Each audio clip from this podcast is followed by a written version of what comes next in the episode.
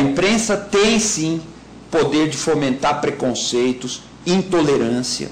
E isso está mais do que demonstrado. Pensando nisso, é que eu penso na função cada vez mais importante é, de se fiscalizar o poder por meio de uma instituição independente. Essa instituição é a imprensa. Num período, eu estou convencido disso, em que a verdade já não é mais a primeira vítima da guerra. É o contrário.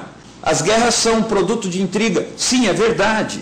Antes já ocorria isso. Mas não com essa escala e não com a possibilidade de que uma comunicação ágil, é, o jornalismo realmente independente e comprometido possa fazer tanta diferença entre a paz e a guerra. No Brasil, nós nunca tivemos uma imprensa local realmente independente. No Brasil, ao contrário, não é que nós tenhamos um jornalismo local que começou a minguar, nós nunca tivemos.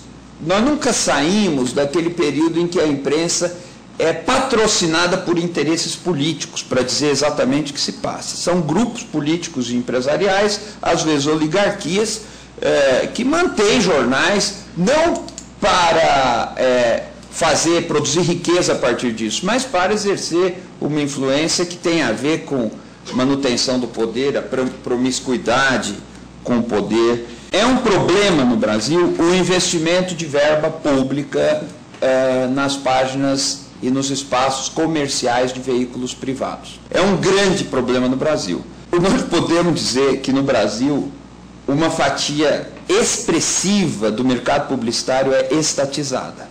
É um pouco engraçado falar assim, porque talvez seja um pouco de exagero, mas não me parece, porque em algumas cidades, em algumas regiões, é, essa fatia expressiva é a fatia majoritária das contas de, de, dos veículos jornalísticos que ali estão. O que sustenta isso é verba pública, não é bem mercado. Verba pública que, junto com ela, leva o poder de controle das autoridades sobre a pauta.